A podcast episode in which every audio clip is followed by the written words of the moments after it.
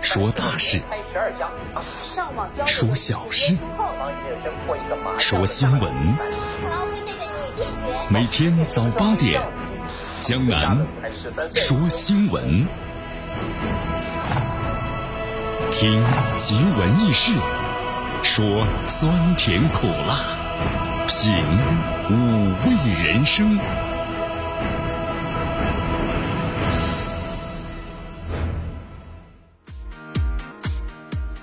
这天气呢，终于是暖和起来了啊！江南想问大家一个问题啊，今天这温度呢又上升了是五到六度左右啊，最高气温呢是来到了二十六度，有昨天呢是十九度嘛，最低气温呢是今天是十五度，东北风是二级，空气指数三十五是优啊。有的朋友说江南呐，你不早说，我今天穿秋裤了。好，这段时间不是我不明白，这天气的变化呢真的太快了啊！虽然咱们就立夏了，但是我们说了。这立夏都几次了呀？这夏天怎么还不来呀？是不是？哎呀，在这炎热的夏季，我被冻感冒了呀！好，不管怎么样，大家注意天气预报情况啊！今天天气略微的还是有点偏凉，但是呢，相对来说是蛮舒服的了。哎呀，这天气呢，就像咱们的人生一样，是不是？你看，有的朋友说江南呢，这两天我衣服穿起来了，对吧？忙来忙去干什么呢？忙着找秋裤啊！秋裤呢也穿了，天气呢又开始热下来了。其实我们感觉啊。发现哎，这天气凉点，人还挺舒服的，多穿一些，是不是？人总在失去之后呢，才懂得什么是付出啊。人总是在受伤之后，才能够反省没有好好的珍惜，是不是？如果大家想拥有夏天的话，咱们把自己要像花儿一样先绽放。好，这就跟咱们要获得成功是一样的嘛，就要认真规划自己的人生，是不是啊？幸福只有从来青睐有心的人。来，咱们关注一下今天江南说新闻的主要节目内容。首先呢，我们一起进入的是资讯早早报，资讯早早报，早听早知道。某国未来将把中国列入是汇率的操纵国，外交部对此发言，希望美国不要对他国的汇率做单边的评估。美国联邦快递呢，把华为技术的包裹是寄往了美国，对不对？外交部发言了，希望你们给出合理的解释。今天今日话题啊，将能和咱们收音机前的听众朋友们谈一谈。这段时间呢，媒体在继续报道的这个云南昆明这个涉黑分子孙小果，对吧？能量并不大，但是为什么能够逃离司法的制裁呢？看来这后面令人后怕呀！具体原因，今天咱们的今日话题和大家详细解析。好，昨天足协杯呢开赛了，结果如何呢？关注我们今天的大话体育。好，以上就是今天江南说新闻的主要节目内容。那么接下来呢，我们就一起进入资讯早早报，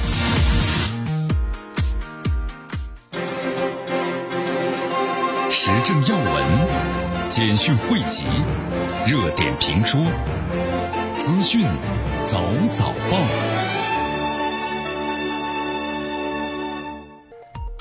资讯早早报，早听早知道。来一些时间呢，欢迎大家继续锁定和关注江南为大家所带来的绵阳广播电视台 FM 九十六点七新闻广播。来看一下，昨天的话呢，有记者询问啊，咱们中国外交部的例行记者会，呃，有记者询问说，美国财政部呢在周二决定不把中国列为是汇率的操纵国，但是也没有把中国呢移出其经济观察的名单。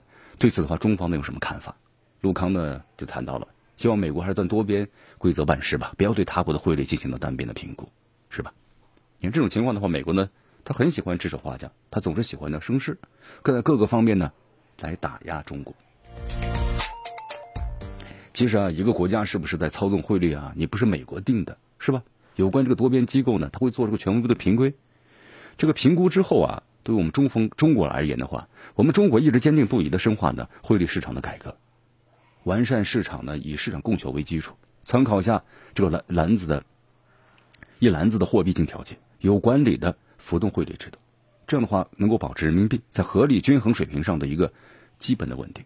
所以说，这个汇率操纵不操纵啊，不是你美国一家说了算的，因为美国已经脱离了世界规则和基本的国际准则了。你没有公平正义，是不是？一切都是以美国优先，与世界各国的福祉的不顾的人，这么一个国家。所以说，你你听你这样的话有何意义呢？同时，在昨天的话呢，有记者还特别询问了啊，关于美国联邦快递公司啊，把没有经过华为授权的情况之下，把华为从日本寄往了中国的两件包裹寄到了美国一事，引起了广泛的关注。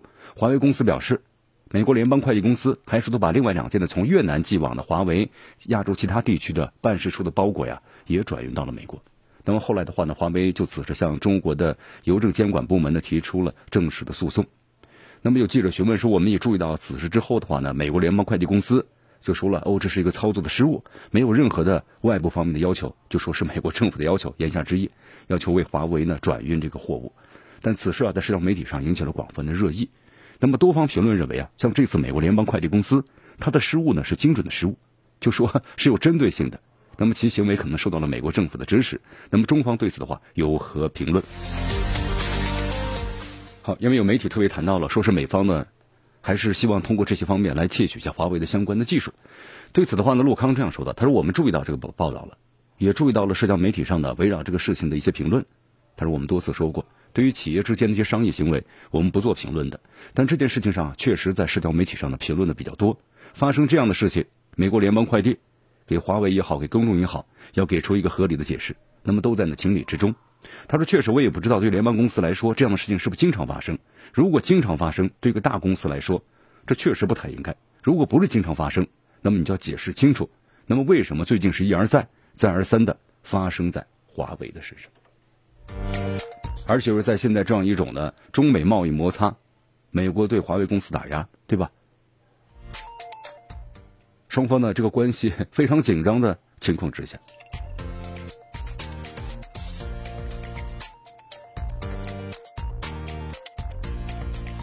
好，中美的贸易摩擦啊，其实中国和美国从去年开始的话呢，在这个贸易方面呢，就开一直有这个贸易战。美国对中国呢提高了部分的商品的这个关税，中国也实行了部分的反制的措施。呃，中国有底气呢来应对这次的美国发动的贸易战，对吧？其实，相当在节目当中也特别谈到了，咱们中国改革开放四十年的时间呢，这其中呢，咱们也交了很多的学费。呃，我记得在前几年的时候。应该是五六年前的时候，曾经有一次呢，关于是油菜籽荒。什么叫油菜籽荒啊？就收不到油菜籽，就咱们的菜油啊，你没法生产。后来记者呢，包括中央电视台记者采访了很多地方，包括我们四川都来了，是吧？然后在四川很多一些油厂就发现都停工了，为什么？收不到油菜籽。你去采访这个菜农的话，都说呢没有种了。为什么没有种呢？因为之前的话呢都用的进口的油菜籽了，这当案的口岸价竟然比咱们的国内的价格还要低。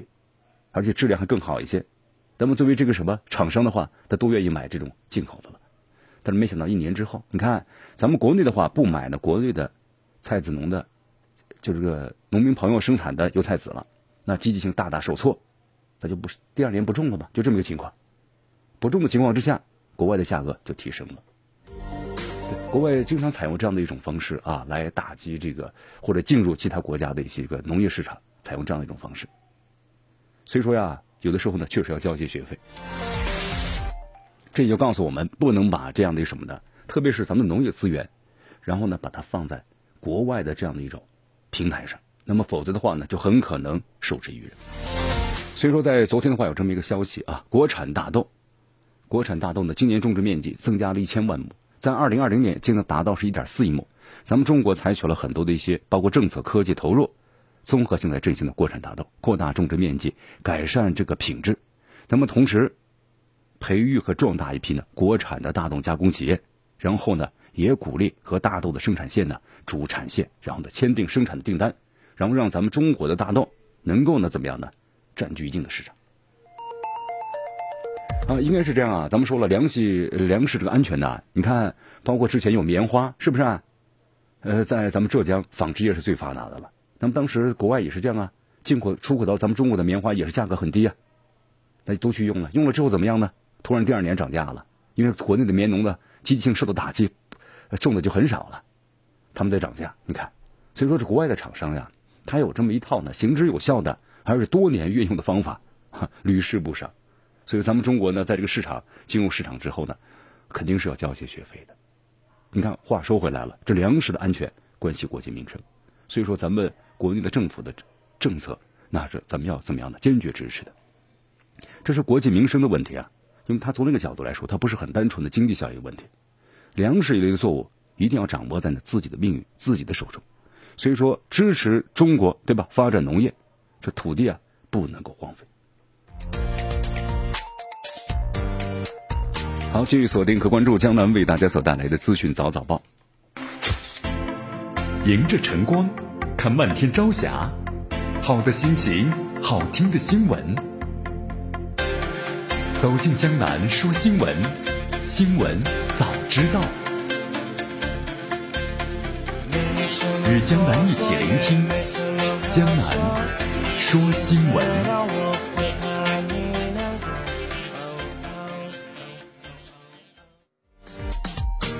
继续锁定和关注江南为大家所带来的资讯早早报，资讯早早报，早听早知道。来，咱们继续关注下面的消息啊。好，最近有国外媒体报道说，近年来北京的空气质量呢出现了改善的趋势了，但是周边省份呢 PM 二点五啊依然是浓度很高。那么中国改善空气质量啊，主要是把污染源呢从城市群呢转移到周边的欠发达地区，那么实现了大城市空气好转。那么是不是这样呢？昨天咱们中国环境部呀在例行记者会上呢，然后就答复了，这种说法呢不对的啊。空气质量的改善呢不仅仅是在北京，那么从监测数据来看，全国空气质量啊都连续五年呢持续改善了，只是北京的空气质量的改善的幅度应该说更大而已，对吧？前几年我们记得当时在北京啊。然后呢，只闻其声不见其人呢，就是关于特别 PM 这雾霾一出现之后，对不对？当时那几年的话呢，你看那个空气净化器啊，简直是大行其道啊。但是这两年空气改善，空气净化器卖不出去了。好，这个空气好，质量好了，是把污染源赶走了吧？啊，其实这种说法呢，有点不太负这个责任，相对来说的啊。我们说了，大气治染的呃治理的话呢，它是需要一个过程的。这是肯定的，而且咱们中国呢，我们说了，改革开放，呃，粗放性的发展，那么对环境、空气 那这个污染都非常大的，所以咱们中国现在呢非常注重这个大气环境的质量了。所以说这有一个过程啊，你看，包括像这个西方的一些国家，比如说美国，那也是都经过这样，还英国伦敦，对不对？以前这个酸酸酸雨啊，这个这个这个这个红红雾等等这样的一种情况都出现过，它都是污染的一个大工业革命时代一个污染的结果呀。他们后来治理的话也花了很长的时间，而咱们中国在短短的几年之内就如此的效果，这这个这个成绩那真的是非常的突出了，已经是。好，突然想起了前段时间我们在新闻当中谈到了韩国对吧？说首尔呢也是这个雾霾，就说是中国呢飘过去的雾霾 哈啊。其实我突然想起了在小的时候看过这么一个笑话啊，什么笑话呢？就说有个县呢发生了这个虫灾，就是蝗蝗虫嘛。这蝗虫来了，这个县官呢特别的好，然后带领着全县的老百姓啊，一起就扑打这个蝗虫。这蝗虫一看呢，那吃不着东西挨打，怎么办呢？飞吧，就飞走了，飞到呢邻县去了。然后这邻县就说：“你们把蝗虫都赶过来了，啊，太不像话了，对吧？”然后呢，这边的县官就回了一句：“呃，既然我们赶过去的，你再把他给我赶回来吧，是不是？还是靠自己啊！你不努力的话，你去怨别人没有任何的作用啊。”来，咱们再来关注下面的消息啊！华为向美国法院呢提交了简易的判决动议，作为其挑战的二零一九年，就是财年的国防授权法案第八百八十九条的核线行动的一部分。那么，根据这个诉讼的进程表呢，这个案子将于下半年的九月十九号举行的听证会。那么，另外就是华为还呼吁啊，美国政府呢停止动用国家机器来打压华为。那么，这无异于呢网络的安全。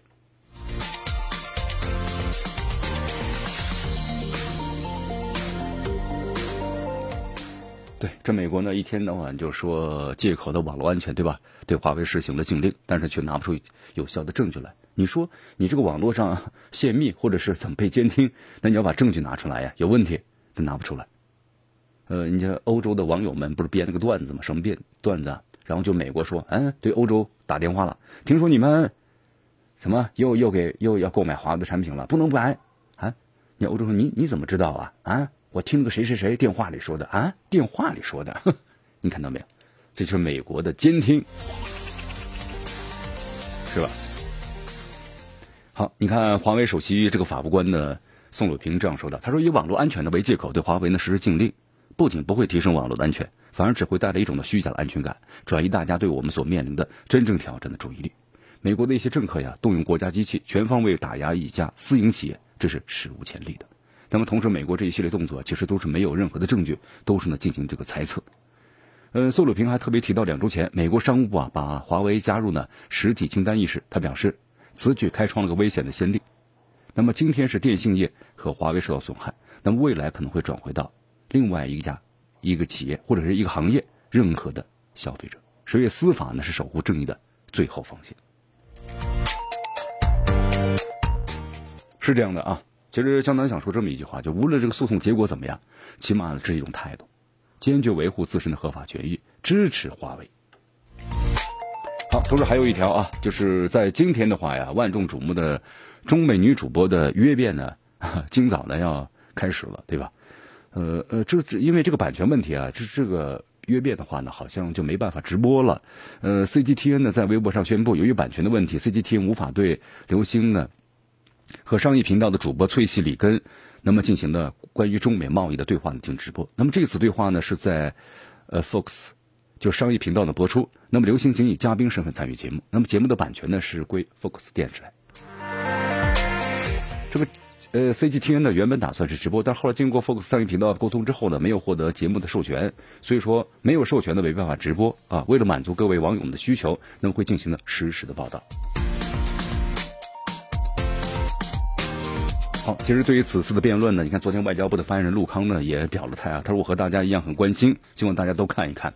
你知道咱们中国有句话吗？就是真理越辩是越明的。好，继续锁定和关注江南为大家所带来的资讯早早报，时政要闻、简讯汇集、热点评说、资讯早早报。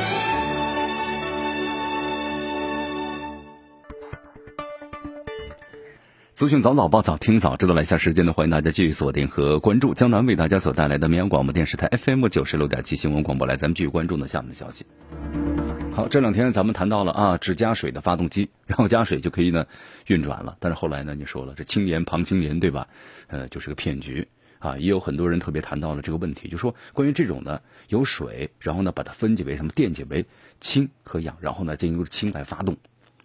啊，但这样的原理上是可行的，但是后面说了成本过高，它不是一项的新的技术，在国外呢其实早都有了，咱们国内的研制，但成本太高了，你投入的，你你投入一百块钱只能产出二十块钱，那这成本呢太高了啊，所以这项技术的话呢，一直已经没有得到市场的认可和实行。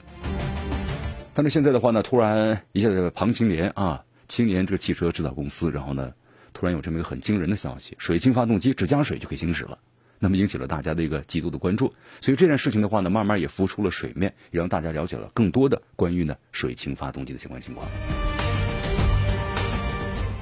好，这个项目的话呢，你看用氢不见氢，哎呀，那么是真还是假呢？其实呢还真不太好说，这需要咱们的专业人士呀，也要进行的专业的解读，对吧？那么我想呢，一项技术啊，咱们就说，呃，整个的全世界。每天都有很多的技术，有很多的专利实施了，但有些东西啊，它逐渐的被淘汰了，就什么呢？它可能不会呢，呃，适合这个市场，或者说迎合市场的一个发展。那么同时呢，生产的成本过高，或者说不成熟，那么经常会有一些创意，但是呢，最后就不了了之了。那么水晶发动机是不是这样的？但是昨天有这么一个消息啊，就是关于这个庞青年这个青年汽车公司，其实被爆料呢，现在已经入不敷出了，对吧？有点骗取国家的补助，但是在。还有个消息，什么消息啊？由这个河南南阳啊，《南阳日报》呃，同时呢，曾报道了就这么一个消息啊。山东的潍坊的昌乐县也有一个水氢动力项目。这个水氢动力项目呢，也就是把这个水啊，然后分解成什么呢？氢气和氧气，然后呢，怎么样呢？来进行的这个发电或者运作。那既然现在咱们这个媒体啊都在抨击关于水氢发动机，那为什么在这个当地的话还有这么大的一个项目呢？后来记者采访了一下啊，那么昌乐县的县委呢，有关负责人告诉这个记者说，当地的水氢动力模块项目呀，是由当东山东的潍坊交控控股集团有限公司和上海的和记德氢机器有限公司合作开展的。那目前的话呢，山东潍坊负责的资金的筹集，以资金入股占股百分之六十；上海的和记德是以呢技术入股占股百分之四十。那目前的话呢，山东方面仅负责项目的建设，技术方面相关人员还没有入驻。也就是说，在现在啊，咱们都在抨击这个水氢发动机，那为什么在当地还在大力上马这个项目呢？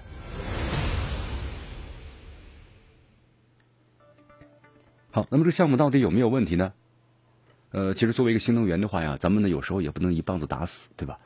就是这个新能源的话呢，肯定在试制或研制的过程当中会出现的很多的问题。而这几年的话，咱们国家对新能源呢也是扶持力度越来越大了，相关产业的竞争越来越激烈，能不能够掌握呢核心技术，那么成为生存和发展的关键。就说可能有些企业呢没有掌握最新的技术，那么也有些企业是不是能够掌握呢突破性的技术，能把成本呢逐渐降低？那么这就需要呢我们的专家进行怎么样呢最终的解读，而不能够呢作为网友们人云亦云。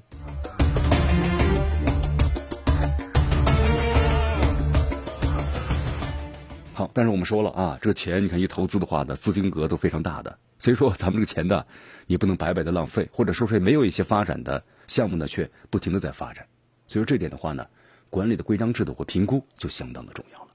嗯，说起管理制度的话呀，我们就谈到要特别要说一下江苏东台市人民医院关于丙肝的感染事件。好，这个事情的话，简单介绍一下啊，呃。就是由于什么呢？在血液透析的时候出现了交叉的感染，那么后来再一报道的话呢，就发现这里面的问题很多，它不是一个个案，可能在全国各级医院当中都有这样的情况。这种血透仪器啊，价格非常昂贵的，有些医院呢买不起，买不起怎么办呢？有厂家为你供货，你提供这个什么呢？场地就行了，然后呢利润的分成。但是这样的话呢，你看没有专业的，特别是一些比如艾滋病患者或者是丙肝患者，那必须有单单机的，就是。专门是有一台专机，血液透析仪为他透析，然后呢有专门的这么一个治疗室，同时呢有专门的一个通道，但是现在看来很多一些医院呢没有达到这样的标准，而出现了交叉感染，这个管理方面有问题了，对不对？这一发现呢，这个问题呢简直太多了。好，那么这件事情的话，最新进展是东台市政府新闻办公室啊，昨天在官方的通报中称，那么共诊断的确认丙。肝的病毒的感染者是六十九例，那么同时六十九名这个患者的话呢，目前在东台市民医院血透室啊接受透析。那么部分的住院患者呢，那么在感染病房呢都有这个保安把守，戒备呢都非常的森严。在采访当中，一位家属告诉记者，他说目前的话，医院还没有和他们商谈关于呢赔偿的事宜。好，其实采访当中啊就谈到这么几个问题：人员配置不足。血液透析是消毒不严，对吧？那都和管理的成本有关系啊。你一投入的话，你的利润就减少了。而医院呢，本身就不愿意投入太多。但是我们都知道，血液病人呢原本是严重的疾病啊，但你治疗期间又给别人改成了丙肝，这无疑是雪上加霜啊。无论是人手不足，还是操作不规范，其实呢根源都在于医院。希望呢展开公正透明的调查，积极善后的同时呢追查责任人，给每个受害者呀一个满意的交代。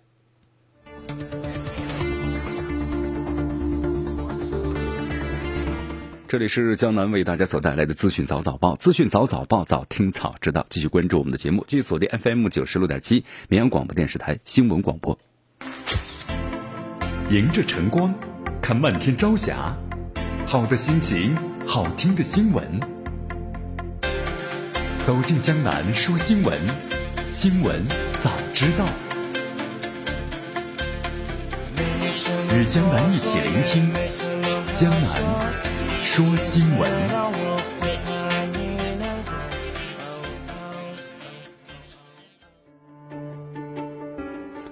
这里是江南为大家所带来的资讯早早报，资讯早早报，早听早知道。来继续锁定 FM 九十六点七绵阳广播电视台新闻广播。我们关注一组的国际方面的消息。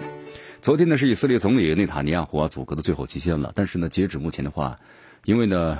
盟友要价太高了，所以没办法达成协议啊，依然没有办法呢完成了该任务。呃，这段时间的话，你看，包括呢，内塔尼亚胡还没有完成阻隔，可能要重新的选举了。那么同时，大西洋彼岸的好友啊，特朗普也坚定的表示啊，内塔尼亚胡，我支持你，一点都不顾忌呢是否干预了以色列的内政。那么特朗普能不能够帮上忙呢？华盛顿邮报呢评论称，内塔尼亚胡能够得到特朗普的支持，大概就是因为他其实就是以色列的特朗普。好，确实啊，你看这特朗普呢和内塔尼亚胡呢惺惺相惜啊，是有原因的。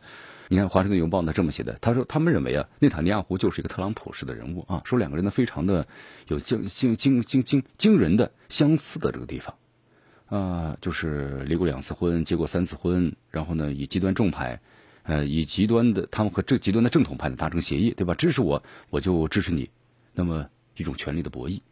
呃，同时呢，不太喜欢就是特朗普，就是对于不喜欢内塔尼亚胡的美国人来说，他们之间最令人相同的之处就是安全与繁荣的经济造就了内塔尼亚胡的第五个任期。以色列现在失业率是很低的，只有百分之四，比美国的三点六呢略高一点。以色列的经济啊蓬勃发展，他们的科技部门就像硅谷一样充满了活力。但是还有个显而易见的事实啊，就是在内塔尼亚胡的领导之下呢，以色列相对安全，偶尔发生的恐怖主义也会呢事件呢被迅速处理，就是通常是完全适当的、不成比例的报复。那么这让他呢就拥有了民心。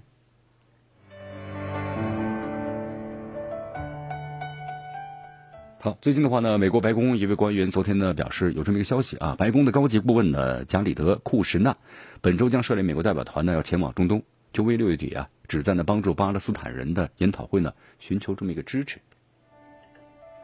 好，其实呢有一点特别注意啊，就约旦国王呢至今没有表明他是不要参加在巴黎的会议，那么同时摩洛哥也没有表明要不是要也要参加啊啊，因此呢这次你看美国可能呃这个中东代表团之行的话就要来说服一下约旦和摩摩洛哥参加这会议，相当很重要。目前的话呢，沙特和阿联酋啊都表示参加了，但是俄罗斯和中国已表示不会派代表团。去参加的啊，在这个巴林的麦纳所举行的会议。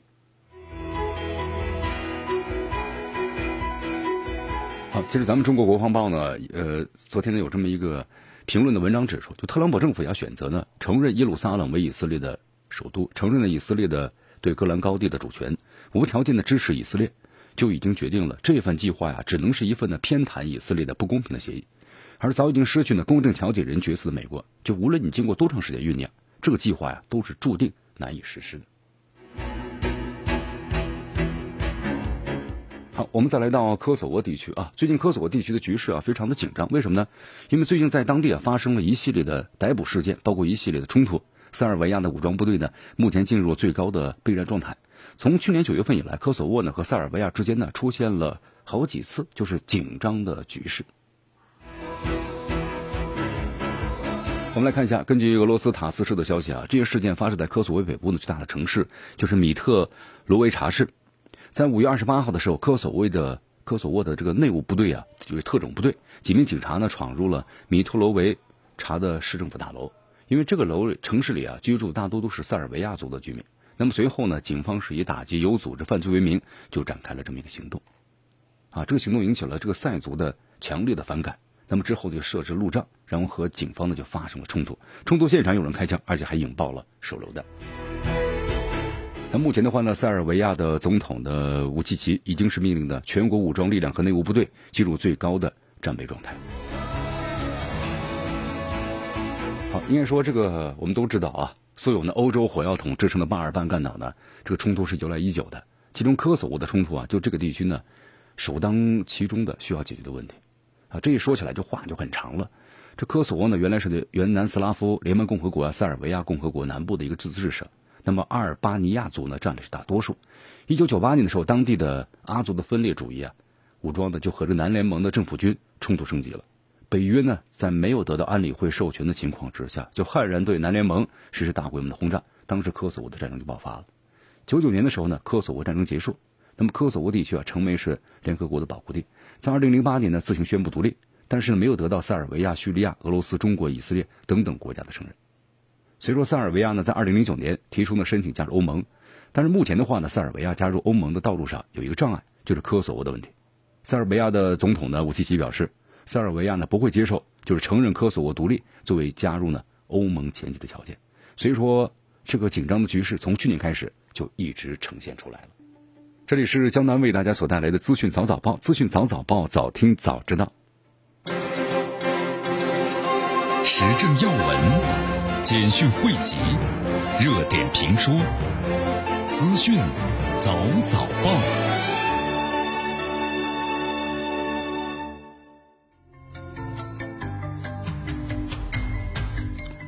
这里是江南为大家所带来的资讯早早报，资讯早早报，早听早知道。来，咱们继续关注下面的消息啊。路透社呢，昨天消息就是波尔顿在访问阿联酋首都呢阿布扎比的时候呢，发表了声明，就在五月十二号的时候，有两艘呢沙特级的游轮和两艘呢阿联酋级的商船在阿联酋的水域啊遭到了蓄意的破坏。记住啊，是蓄意的破坏，几乎呢可以肯定是由伊朗的水雷造成的。有没有相关的证据呢？没有，你看口说无凭啊。波尔顿呢就这么说了，因为现在的话我们都知道，伊朗和美国的关系非常紧张，双方在中东呢都是调兵遣将。呃，同时呢，美国有线电视网啊 CNN，然后呢也援引两位呢不愿意呢署名的高级官员的话说。美国呢向中东增派了爱国者防空导弹系统，包括侦察机，还有必要的协同的兵力。那么就在这个中东地区的话，这局势呢越来越紧张。这美国说我不愿意动武，但是呢可能都有随时动武的可能。而且这段时间呢，除了自己增兵，还以情况紧急为由啊，向沙特、阿联酋等国呢出售呢相关的武器啊，包括呢有这个 F 十五战机，还有精确制导的导弹。那么伊朗的外长呢扎里夫在访问伊拉克的时候也说了。伊朗会以任何的形式呢进行自卫，不论是经济战争还是军事的入侵，都将以强有力的方式呢展开回击。好，我们再来到日本啊，因为日本呢在五月二十八号的上午呢七点多钟时候，日本的川崎市啊小田极限灯湖公园附近呢发生了一起恶性的持刀袭击事件，导致呢两死十六伤。这个犯罪嫌疑人呢行凶之后自杀身亡了。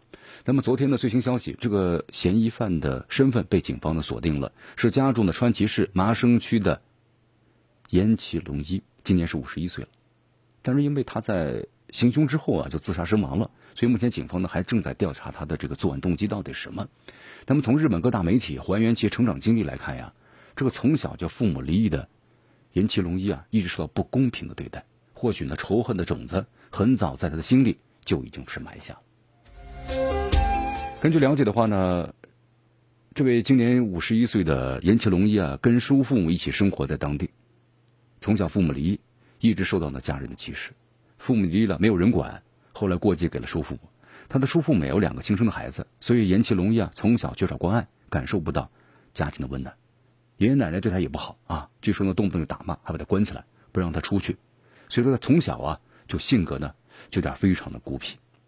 那么和他一起成长的孩子们呢，就后来回忆起的时候表示说，他是一个问题少年，他很喜欢闯入别人的家里，让人感到呢非常的讨厌。据说呢不爱说话啊，因为小事和邻居呢也是大吵大闹。好，由这一起这个行凶的事件呢，也就看出来了，这个家庭的氛围啊，真的是非常的重要了。呃，江南也想对咱们很多这个为人父母的朋友们想说两句啊。如果不知道怎么养，其实咱们去看看啊，很多的刑事这个犯案当中的犯罪嫌疑人，你去调查了解一下，很多都是家庭怎么样的，父母离异，缺少温暖，这家庭教育真的很重要。所以说，咱们年轻的很多朋友们，如果你不知道怎么养孩子，或者说没有准备好怎么养孩子，没有学习怎么样，没有准备呢，终生学习，那就不要生孩子。生是人的本性啊，但我们说了，养孩子是责任呐，不是说你生出来了之后什么都不付出，就丢向社会。不光是家庭、学校、社会，咱们对此的话都是有责任的。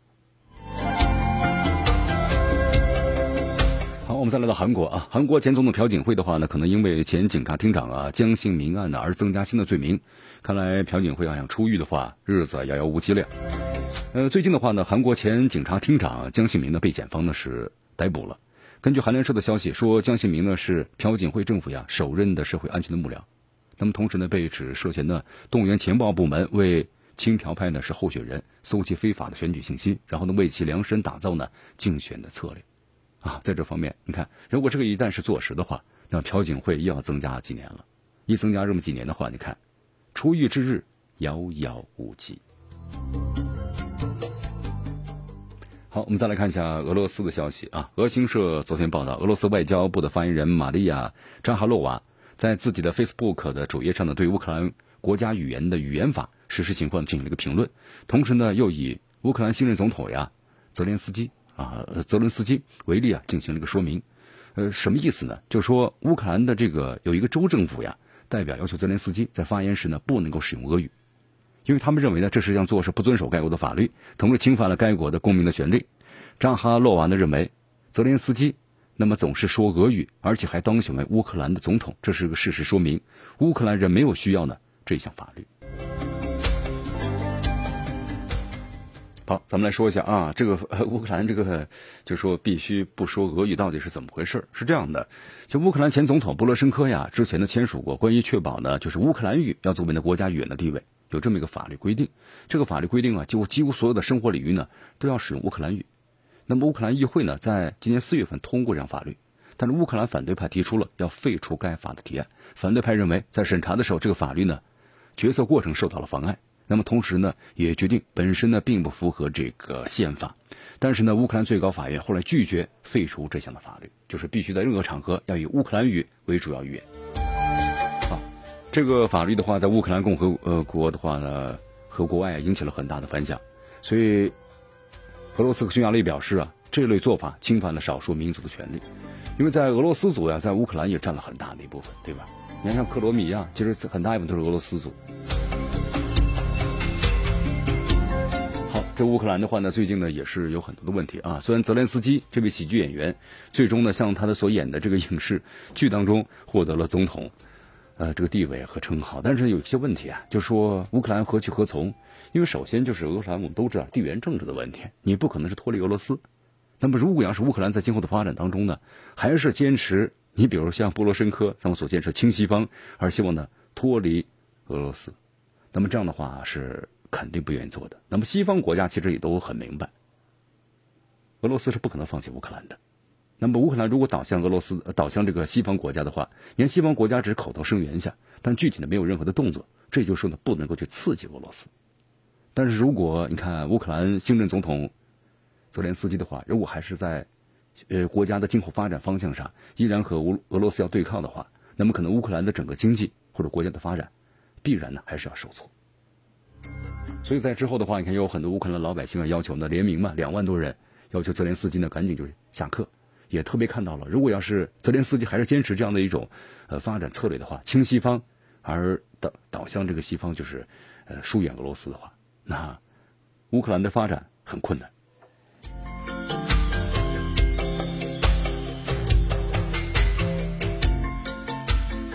好，以上就是今天资讯早早报的全部内容。那么接下来呢，我们进入今日话题啊。今天今日话题，咱们谈谈，就最近啊，大家比较关注的这么一件事，就是在云南，云南昆明，对吧？涉黑人物孙小果，二十几年前被判了死刑，但之后的话依然活着好好的，能量呢一算起来并不大，对吧？他的父亲、亲生父，也就是个普通的工人，啊，后来继父的话是当地的一个区的公安局的副局长，那么能量算起来不是特别大，但是为什么能够逃脱呢？司法的制裁。这可能让我们感到呢特别的后怕啊！其中原因到底是什么？来，今天咱们今日话题就为大家详细解读一下。